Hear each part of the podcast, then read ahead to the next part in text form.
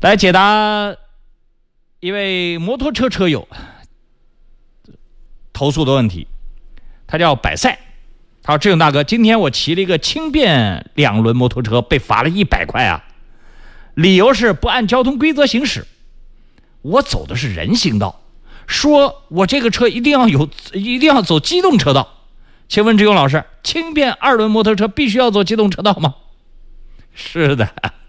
真的是必须要走机动车道，你这个车是机动车，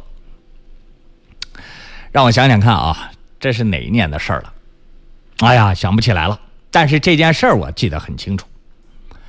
呃，有一年呢，有一个车友投诉，他进超指向，新街口那边个超指向，说这个进超指向的时候呢。前几天都能够正常的借非机动车道进入超指向，说后来呢法规出台了，就就在这个前几年，因为交通法在不断的变化，我做交通这档节目，我真是世界上最倒霉的主持人了，从来没有任何一个法规条款变化的像交通法这样变化的如此之快，有时候眨巴一下眼睛。法规就变了，哎呀，这个这倒霉啊！我们这个今天才口若悬河的讲，这应该是张三李四王二麻子，这样这这个是条款清清楚楚。睡一觉到第二个星期，法规条款彻底变了，我讲的就错了。哎呦，我这暴脾气，你说这个啊？行行，牢骚归牢骚啊，但是事实是如此。很早很早以前，机动车是可以借非机动车道的。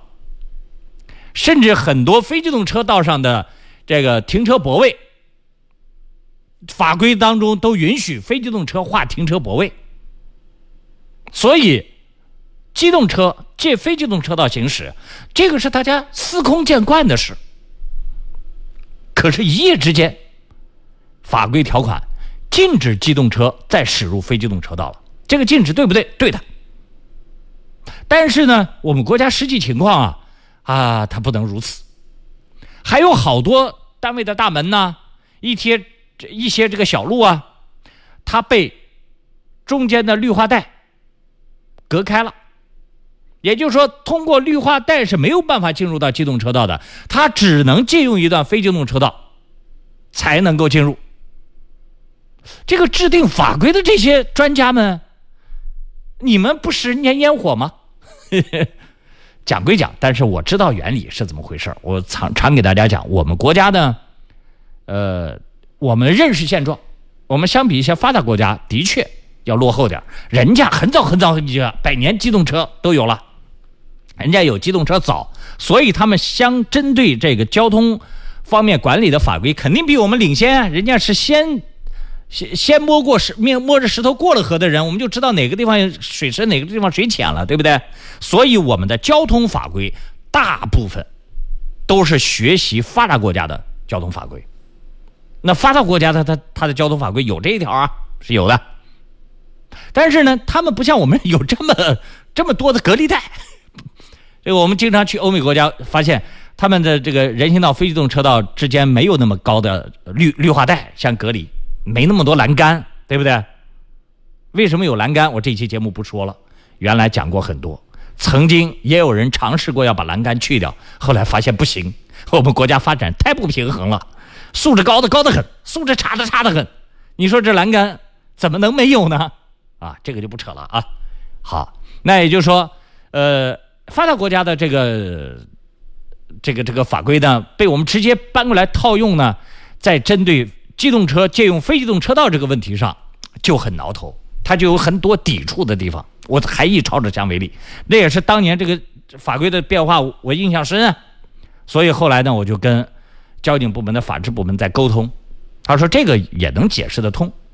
就如果说你是必须要经一段非机动车道才能进入另外一段这个正常的道路，或者是一个单位的院子。那么，这个临时借用是必经之路，可以不做处罚。如果你长时间借用，或者说没必要走那段路，比如说超指向原来是单行单行线吧，它必须要走那一段路，那后来那个是允许借用的。后来超指向有没有改成双向通行啊？我不记得了。那能够从其他地方绕到那条路的，那你就不能借用这一股非机动车道。哎，这个解释我认为是合理、合法、合情的。那就从那一期节目，大概我记得有十年了吧？按我这个记忆力，能能能记不住的，可能也就是十年前这个做的调整啊。那现在的就是我一直这几年就不断的给大家灌输一个概念：机动车已经不允许。随意借用非机动车道了，除非必须。那你这个两轮摩托车、机动车，我骑摩托车的时候，我也喜欢走非机动车道啊。当年啊，我就不知道这些骑电动自行车的人，我觉得骑到非机动车道里面好安全啊，因为摩托车好危险，这是我知道的。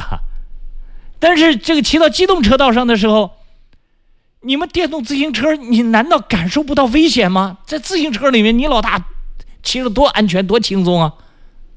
你为什么还要往往往机动车道上骑？所以我就有了这个感受之后，我对那些骑电动自行车喜欢上机动车道的这些这些骑手们，我就很不理解啊！当然，哪天我要当快快卖小哥了，我可能也能理解，因为人家赶时间嘛，啊。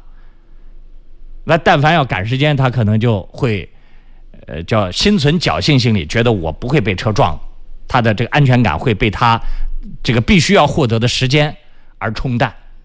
那当然这个问题呢，我牵扯扯了很远。总之，最后告诉这个叫百赛的朋友，法规早就有这么个规定，你的摩托车是不允许走非机动车道的，罚你罚的没错啊。